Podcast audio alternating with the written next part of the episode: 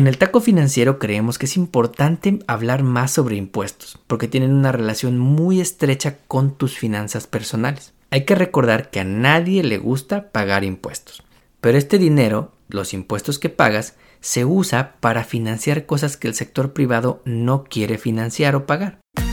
En el Taco Financiero Podcast hablamos sobre el poder de la educación financiera, economía y finanzas. Analizamos lo que está pasando en la economía y cómo afecta a tu bolsillo para que puedas tomar las mejores decisiones que beneficien a tu economía familiar.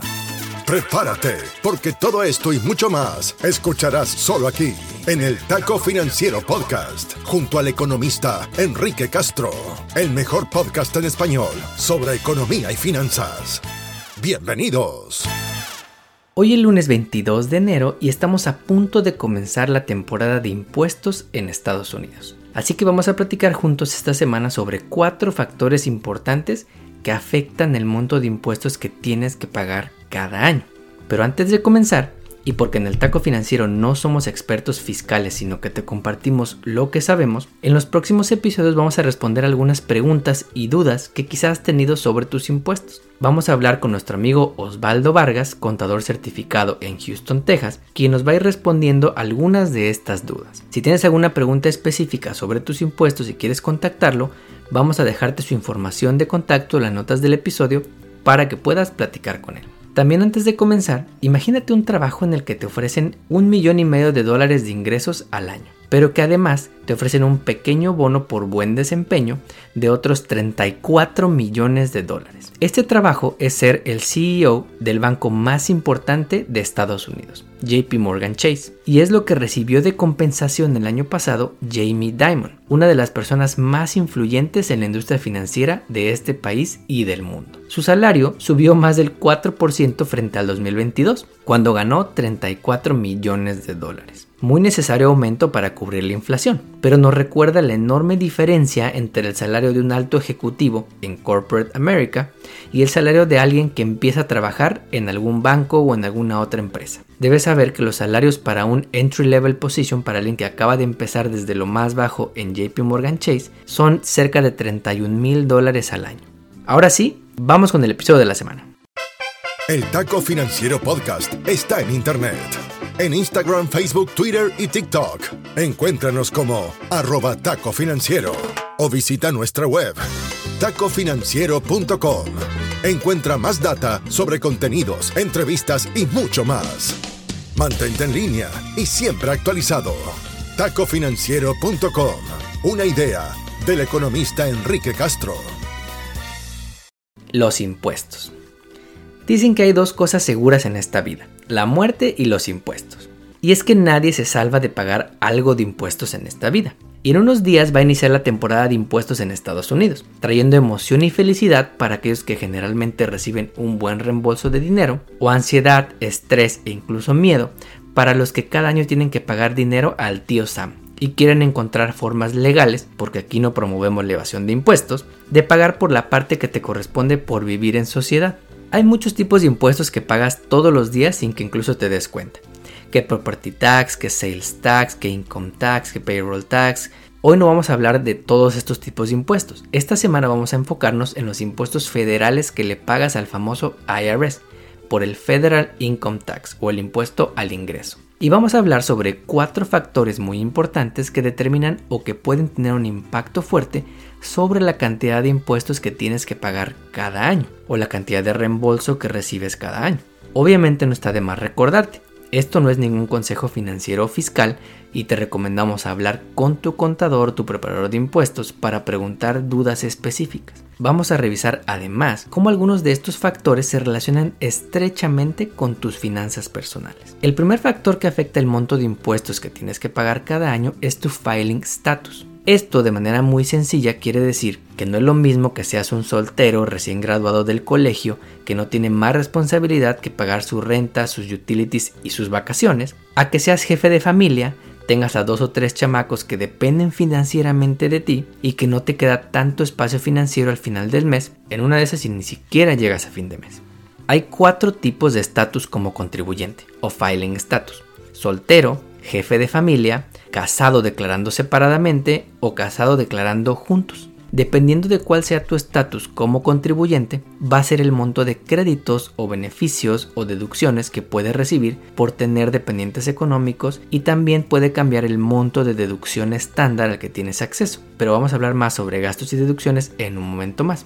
El segundo factor importante que determina cuánto pagas de impuestos es tu estatus legal o migratorio. Si eres ciudadano, residente o estás de manera legal, vas a tener un número de seguro social que te va a dar acceso a ciertos beneficios y créditos que no vas a tener si no tienes papeles o autorización para trabajar en Estados Unidos. En este último caso vas a tener un número que se llama ITIN, el número de identificación fiscal o Tax ID.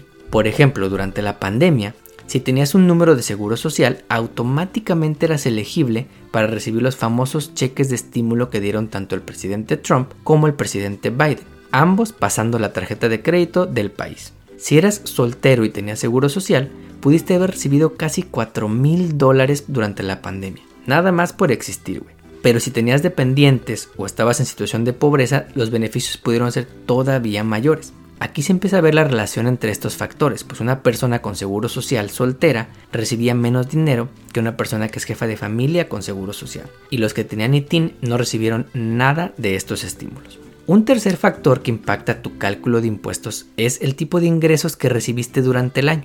Si eres un trabajador asalariado o employee, cada quincena o cada semana o cada paycheck, tu empleador o tu compañía te retienen impuestos y los pagan al gobierno. Por eso tu contrato dice que ganas cierta cantidad, pero la neta al banco entra bastante menos. Si trabajaste como contratista o por honorarios, como lo conocemos en México, no estuviste pagando impuestos durante el año, quizá, y entonces puede que te toque pagar una cantidad más grande de impuestos a la hora de hacer tu declaración.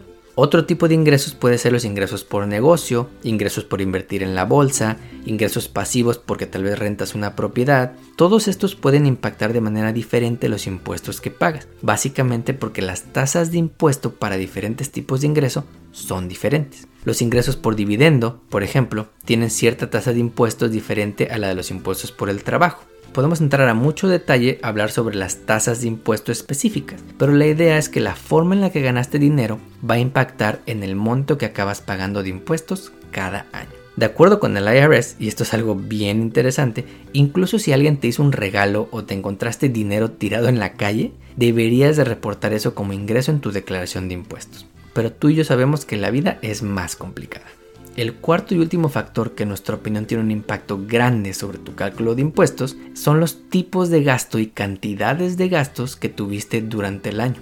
El IRS te permite deducir ciertos tipos de gastos dependiendo de ciertos factores. El primer paso es que elijas entre dos tipos de deducciones. Una se llama deducción general, de poco más de 13 mil dólares para gente soltera y de un poco más de 27 mil dólares para parejas casadas. La segunda opción es una lista de deducciones que tú tienes que dar o mostrar en tu declaración, que se conoce como Itemized Deduction. La idea básica es que si tú puedes demostrar que tuviste una lista de gastos elegibles más grande que tu deducción general, entonces te conviene presentar tu declaración con Itemized Deductions. Y aquí es donde hay que consultar con un experto o con un preparador de impuestos o con tu contador para que te explique. Por ponerte un ejemplo, el gasto en los intereses de tu hipoteca es deducible. Y si te conviene porque es más grande que la deducción estándar, entonces tienes que presentarlo como itemized deduction. También es elegible el gasto que hayas tenido en cuidado de la salud que haya estado por arriba del 7.5 de tu adjustable gross income. Por eso es importante que consultes con tu contador para que te explique estos conceptos. Si trabajaste como contratista o como trabajador independiente, el IRS te permite deducir un poco más de gastos por la operación de tu trabajo independiente y te va a pedir un poco más de información sobre cuánto ganaste y en qué lo gastaste para poder hacer el cálculo de los impuestos que debes. Hay cierto impuesto del que no te puedes salvar si trabajaste como contratista que se llama Self-Employment Tax, pero ya me estoy metiendo al detalle. La idea básica a la hora de hablar de deducciones es que elijas la que más te convenga, pues a raíz de la reforma fiscal que hizo Trump en 2017, a más personas le ha convenido irse por el Standard Deduction que por el Itemized Deduction. Entonces, como puedes observar, presentar tu declaración de impuestos tiene mucho que ver con tus finanzas personales. Dependiendo de cómo ganaste dinero durante el año, qué tipo de gastos tuviste y cuánto fueron esos gastos, dependiendo de cómo son tus responsabilidades familiares y hasta tu estatus legal, el IRS calcula tu monto de impuestos tu monto de beneficios y apoyos y en general tu granito de arena para contribuir a las finanzas del país. En el taco financiero creemos que es importante hablar más sobre impuestos, porque tienen una relación muy estrecha con tus finanzas personales. Hay que recordar que a nadie le gusta pagar impuestos, y hay gente que se va hasta la cárcel por evitar pagar impuestos. Pero este dinero, los impuestos que pagas, se usa para financiar cosas que el sector privado no quiere financiar o pagar. Cosas como seguridad pública, alumbrado público, escuelas públicas gratuitas y muchos otros servicios que a veces damos por sentado y esperamos que el gobierno te dé. Y no nos ponemos a pensar de dónde sale el dinero para financiarlos. Como siempre te agradecemos que compartas este episodio y que nos pongas 5 estrellas en la plataforma de podcast donde nos escuches. Nos ayudas así a llegar a más paisanos. Hasta aquí llegamos por hoy. Nos despedimos hasta la próxima emisión de El Taco Financiero Podcast, junto al economista Enrique Castro. Todo sobre educación financiera para mejorar tu economía personal y lograr todas tus metas financieras. No olvides seguirnos en redes sociales para encontrar más novedades. En Instagram, Facebook, Twitter y TikTok, encuéntranos como arroba taco financiero o visita nuestra web tacofinanciero.com. Hasta pronto. El podcast que acabas de escuchar, El Taco Financiero, refleja la opinión exclusiva del presentador o sus entrevistados y no representa la opinión de patrocinadores o terceros. El podcast tiene el objetivo exclusivo de informar y no busca promocionar la compra de acciones de empresas en específico. Tampoco es un reporte de investigación y no representa consejo legal o financiero.